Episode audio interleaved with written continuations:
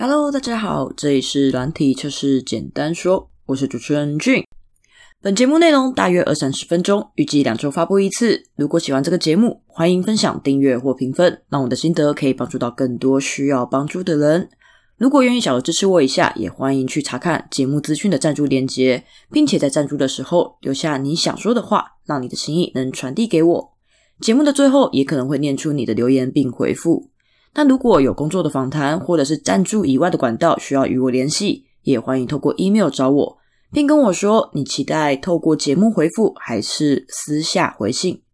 最后，谢谢各位的支持，让我们开始今天分享的内容吧。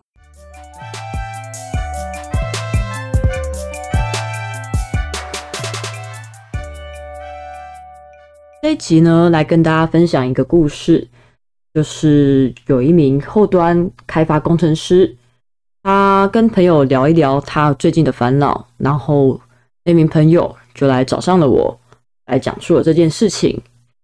简单来说，就是这名后端开发工程师他重构了前人的城市码，那在经过他自己加另外一位，也就是经过了两名后端人员去测试以后。但上线却发现资料有错位的 bug，那之后这名后端人员就丧失了自信心了。那说的完整一点，就是开发人员老王啊，重构的功能有自己测试过，还请了另一名开发人员小陈也在测试过，结果上线以后啊，却发现在某个情况下。API 回传的值传错位置了，那位置互调，就像是有两个栏位是学号跟姓名，但是学号栏位给了姓名，而姓名栏位却给了学号，这种错位。那从此以后呢，这名后端开发人员老王就对自己的测试能力感到沮丧，无论如何仔细考量。影响的范围，再去重构那个城市码，或是新的功能，他都无法对自己交出的结果感到放心，感到完全满意，总会有那么一点点的担心。后来，这名后端开发人员老王就向他的同事小明去说了自己的烦恼，于是透过这名同事小明，就辗转找到了我这里来寻求帮助。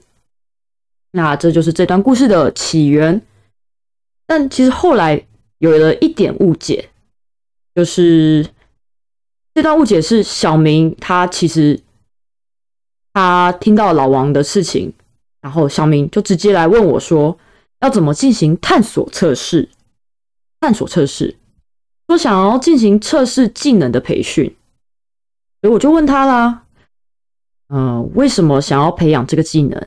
然后解决什么问题，然后一步步的引导去询问之下，才了解背后好像有个故事，但其实小明他也不太清楚细节，他不知道老王为什么会不安。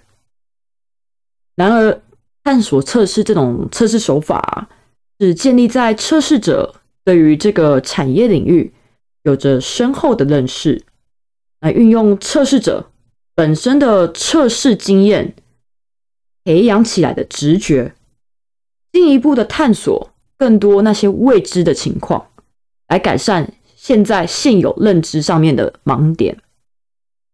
所以说，着重在测试者本身其实是没有任何答案的，只有方向，而探索测试也无法带来任何标准的答案。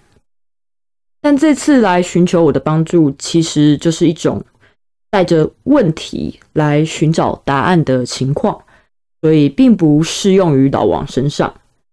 换句话说，就是没办法彻底的解决老王的心魔，只能治标不治本的带来短暂的安心感。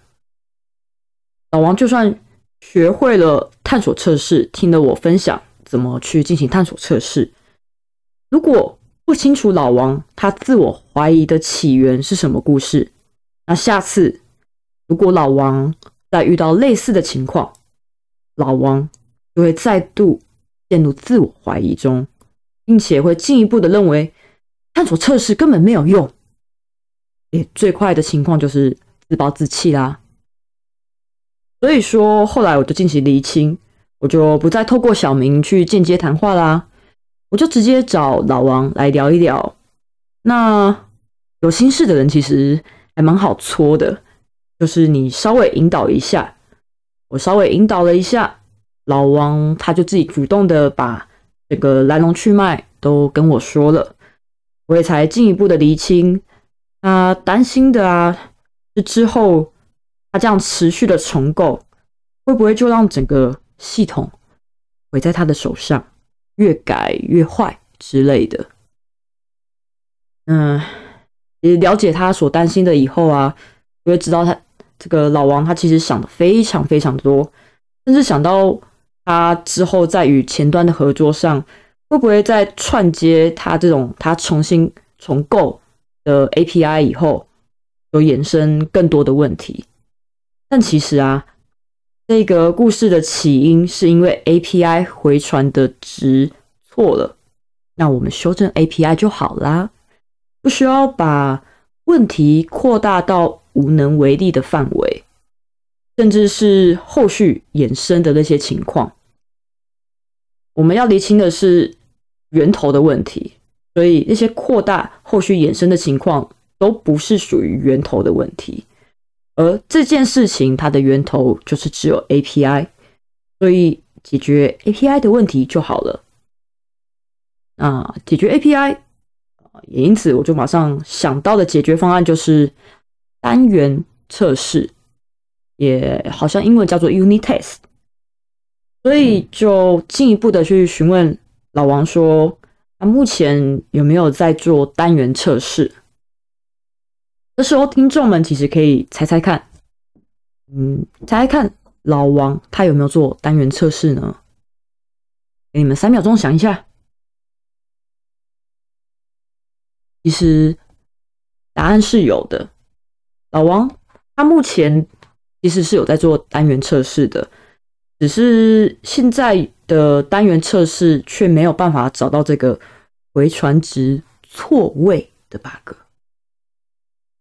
如果你觉得有点奇怪，那没关系，我们继续。嗯，那这时候如果是你，你会怎么进行下一步？你发现单元测试没有用了，那你是会换找别的测试方法吗？像是单元测试不行，我们就来找整合测试、系统测试，还是各式各样的测试方法？还是说会去探究为什么单元测试无法找到这个 bug？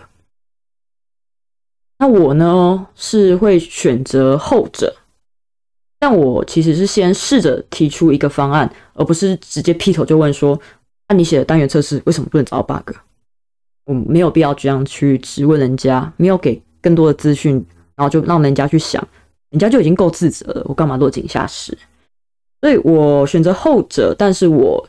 先试着提出了一个方案，就是假如先不用想那么多，原来后端开发工程师的职能来讲，你在设计一整个系统，你总是要思前顾后，去想过整个全盘的东西，想的非常周到。那这个东西其实有时候会把事情过度的去分析了，所以我就提出一个方案是：假如先不用想那么多。我们就思考三个方向的 input output 好了，就是所谓的输入跟输出。你给他什么东西，他会出来什么结果？这种概念 input output，就思考三个方向的 input output，也就是正向结果第一个，然后第二个是反向结果，第三个是异常例外。我再重复一次哦，正向结果、反向结果、异常例外。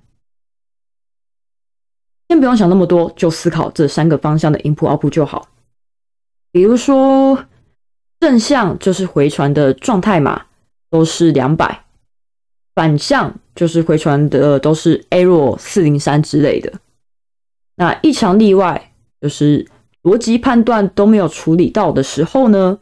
要做的防呆结果，我给了这个方案，然后再询问老王，试着思考一下，如果用这三个方向去测试这个 API，那会发现当初逃掉的那个错位的 bug 吗？那这边一样想问问听众，你们觉得呢？刚刚我举的例子是他在学号的栏位给的姓名，在姓名的栏位给了学号，这种错位的回传错误的 bug。假如你的单元测试原本找不到，那你现在试着回到当初的那个时空，你思考一下，如果你试着用三种类型去做测试。分别是正向的结果、反向的结果、异常例外，三个方向各举一个去测试这个 API，你有没有办法去找到这个 bug？如果你的答案是能找到，那恭喜你，或许你原本的测试设计能力就不错，也或许你有遇到类似的问题，而我刚好提供了。一个适合你的解决方案，就是这三个方向。所以你现在想一想，以后诶就可以找到那个 bug 了。那就恭喜你。那如果你的答案是不能，你就算想了这三个方向，你回到当下去做了这三个方向的测试，你觉得仍然不能找到这个错位的 bug，那你跟老王一样，他也是跟我说没有办法。那我们接下来就来思考一下为什么吧。嗯，可以思考一下，是因为呼叫跟回传的预期结果都是一二三一二三这样子，没有差异化、不够拟真的假资料吗？你在学号栏位都输入一二三，在姓名栏位也都输入一二三，所以它回来的资料也都是一二三一二三，这种没有差异化的。也不是有比较比较真实性的一种假资料吗？还是这个情境真的很刁钻？你就算用了真实的资料，也很难发现这个 bug。如果是不够拟真的假资料，那你现在就可以参考你之前可能在 bug 回报的一个平台上有哪些真实的资料可以做参考。就可以逐步的去建立那些具有代表性的真实拟真性的测试资料了。那也不用想着一步到位啦，你就是可以用刚刚讲的用正反异常的三个方向去建立你的测试资料。就算每个方向都只有一个测试资料，只要是具有代表性的真实资料，那就可以帮上忙了。不要想太多。那你可以帮上忙以后，之后就会越来越好了。因为你之后如果发现更有代表性的测试资料，你就可以替换掉原本的测试资料就好啦。像刚刚我举的例子，你在学号跟姓名，你都是输入一二三一二三，所以你当然测不到它是错位的 bug，因为你资料都是这样，没有看出差异，你也看不出来，因为它错位了。但你现在找到更有代表性的，比如说学号就叫一样叫一二三，但你姓名可能就用王小明。那回来的资料传的值，如果是学号去给你王小明，姓名去给你一二三，那你就可以发现这个 bug 啦。所以你就可以把这样比较有代表性的一二三跟王小明取代掉原本两个都用一二三的这个测试资料，所以。之后发现更有代表性的测试资料，再替换掉原本的旧的测试资料就好了，就可以帮上忙，然后之后也会越来越好。而如果如果是这个情境真的很刁钻，你用了真实的资料也很难发现，那么请先等一下，可能要思考的是，你们这个 bug 是属于不常见。但发生的时候就会很严重的 bug 吗？再抢一次哦！你现在在想的，如果不是我刚刚举的那个学号姓名的，而是你现在真实遇到的问题，而你真的在单元测试上面也无法发现这个 bug。那你去思考一下，你也不是说你用了不够真实性的资料，你是用了真实性的资料，也仍然不会找到 bug。你现在想的那个 bug，那你就要先思考一下，你这个 bug 是属于不常见、不常使用之类的，但是发生一旦发生的时候就会很严重的 bug 吗？如果严重等级很高，那代表它很有代表性。你就赶紧把它加到单元测试的刚刚讲的测试资料的清单内就好了，以后就能验到了。就算你过往你犯了错，没有找到它，但你现在找到，你知道了，你把它去回加到你的测试资料里面，它以后就可以验到了。未来测试资料的一个清单，也就能越来越具代表性，可以重复使用。派上用场。那如果不是很严重的话，那这个 bug 的重要等级可能要思考一下，它真的重要到需要放在第一时间去测试它吗？你的时间有限，而你要尽速验证你的城市是否可以达到它的价值。为什么要去开发这个东西的价值？那如果这个情境真的很刁钻。而他现在可能会遇到的这个 bug，它也是很特殊的情况。就算真的踩到了，它也不会造成什么大问题。那这个 bug 的等级真的有重要到需要第一时间就去测试它吗？换句话说，你发现的这个 bug，真的有需要花费人力成本去修复它吗？虽然 QA 的职责之一是尽早的找到 bug。但我曾经有在一本书上看到很有共鸣的话，我不太记得它完整的是怎么样子，但我把它大概的意思也分享给听众朋友们，也分享给你。他说，测试人员的责任是推动那些很有价值的缺陷被成功修复。再说一次哦，测试人员的责任是推动。那些很有价值的缺陷被成功修复。我把这段话分享给你们，希望你听了也能有所收获。那这边哦，这个故事的老王，他其实在点破这个资料是不是不够差异化、不够拟真的时候呢，他就露出一副恍然大悟的表情了。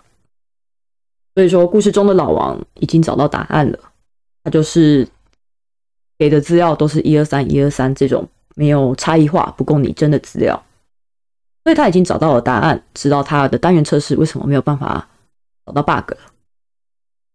那我后来又有在分享一些单元测试的一些细部规划，什么是现在能做的第一步，什么又是下一步，给他。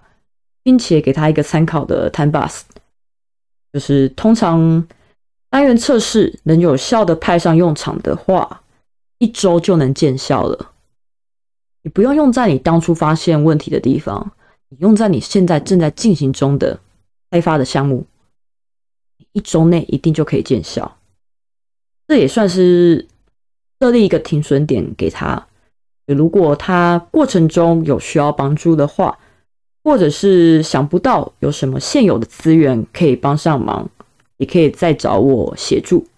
或许只是他没有想到，但我可能想得到，我就可以协助他。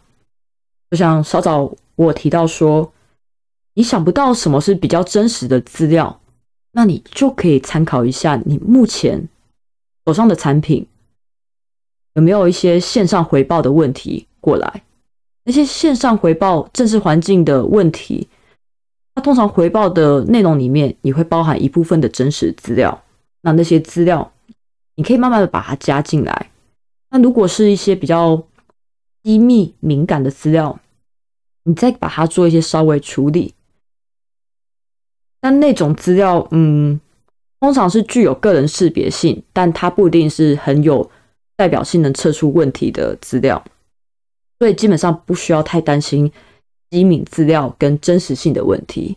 真实不代表一定是机敏，这是要特别留意的。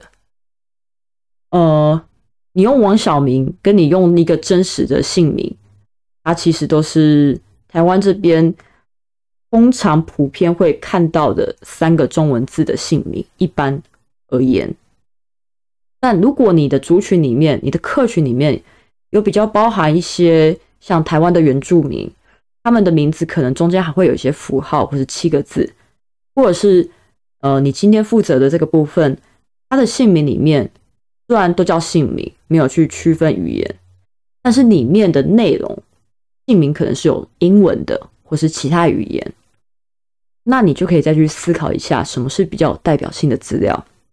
那你不一定真的要用一个真实的英文姓名进来，或是中文姓名进来，你可以把它中间一些东西替换掉。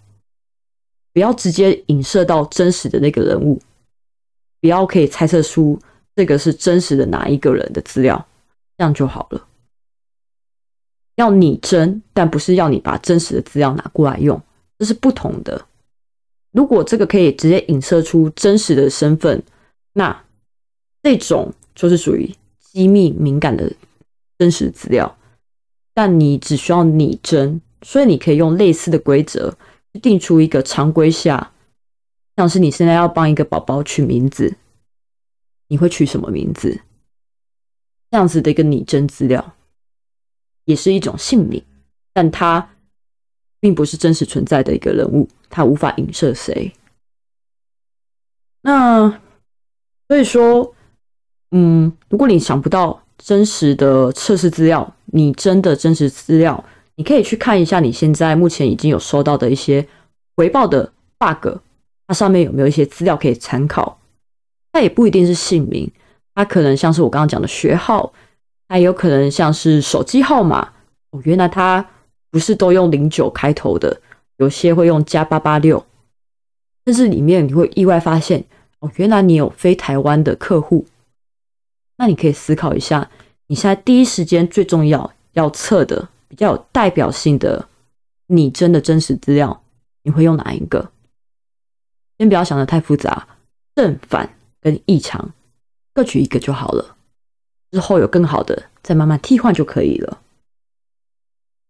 那这边有时候开发人员他不一定有第一时间想到他有这样的资源可以用。同样，就算是 QA 或是其他职务的角色，可能也会有类似的状况。所以这边我就是提供给老王说，如果真的想不到，还是可以再找我协助的。所以说今天的故事就到这边。那如果你也像老王一样需要帮助，欢迎把你的故事分享给我，让我们一起尝试找答案。或许同样的故事在不同的地方，嗯，也有人正在苦恼相同的事情。